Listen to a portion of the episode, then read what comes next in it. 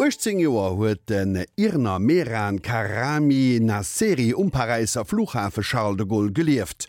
Den Terminalmann war 1981 zu Paris gelernt. Well je kein Identitätspapaieren hat, die sein Ursprungsland bewisen hun, kon hier net ausgewiese ginn. Ëm um de Passreze schaut alles an der Serie ABC der Alltagsdinge. D'Angelika Tommy präsentiert I wie Identitätsnoweis. Name, Nationalität, Geschlecht, Geburtsdatum und Ort, Größe und Augenfarbe, ein Porträtfoto und die Unterschrift. Diese Identitätsmerkmale gibt der europäische Reisepass auf den ersten Blick preis. Hinzu kommen jede Menge Stempel und Sicherheitsmerkmale, die dem offiziellen Dokument Gültigkeit verleihen. Mit dem Luxemburger Reisepass kann man derzeit in 177 Länder visafrei einreisen. Das Visum bzw. der Reisepass hat seinen Ursprung im Mittelalter. Damals trugen Reisende einen sogenannten Geleitbrief bei sich, auf dem der Name, die Reiseroute und die Reisedauer vermerkt waren. So ein Geleitbrief war eine teure Angelegenheit, aber Reisen war ohnehin ein kostspieliges Unterfangen, das sich nur wenige leisten konnten. Die ersten Ausweispapiere tauchten Mitte des 15. Jahrhunderts auf und mit ihnen das Wort Passport. Diese Identitätsnachweise öffneten Türen, man konnte mit ihnen Grenzen passieren, doch sie dienten auch dazu, die Spreu vom Weizen zu trennen. In Frankreich, Italien und der Schweiz stellte man damals Ausweise für Soldaten aus, damit man die Heimkehrer von Deserteuren unterscheiden konnte. Im 16. Jahrhundert wurde der Reiseausweis auch für andere Berufsgruppen eingeführt, zum Beispiel für Wandergesellen.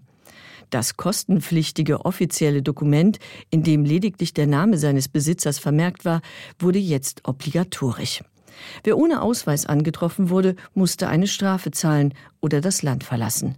Letzteres galt nicht nur für Fremde, sondern auch für Bettler und nicht Sesshafte, die ohne Papiere aufgegriffen wurden. Damit nicht genug. Herbergsbesitzer werden nun verpflichtet, Gästelisten anzulegen und bei der Polizei abzuliefern, die diese Listen nach Verdächtigen durchforstet. Seit dem 13. Jahrhundert kursierten in Europa Steckbriefe von Verbrechern und Verbanden. Sie enthielten neben dem Namen auch eine detaillierte Personenbeschreibung, die Größe, Haar- und Hautfarbe und besondere Kennzeichen umfasste. Diese steckbrieflichen Angaben finden im 18. Jahrhundert Eingang in die Reisepässe. Im 19. Jahrhundert folgt das Foto, das ursprünglich nur zur Identifikation von verdächtigen und unerwünschten Personen benutzt worden war. Und man erwägt, den Fingerabdruck als Identifikationsnachweis einzuführen. Doch der ist als kriminaltechnisches Mittel negativ belastet und bis heute umstritten. Im Zeitalter der Industrialisierung bewegten sich Millionen von Menschen auf der Suche nach Arbeit durch Europa. Die meisten Migranten überschreiten die Grenzen ohne Papiere. Doch Arbeitskräfte sind Mangelware und die Zeiten liberal. Im letzten Drittel des 19. Jahrhunderts führten viele europäische Länder die Reisefreiheit ein. Man konnte jetzt ohne Pass und Visum durch Europa reisen. Das änderte sich 1914 schlagartig.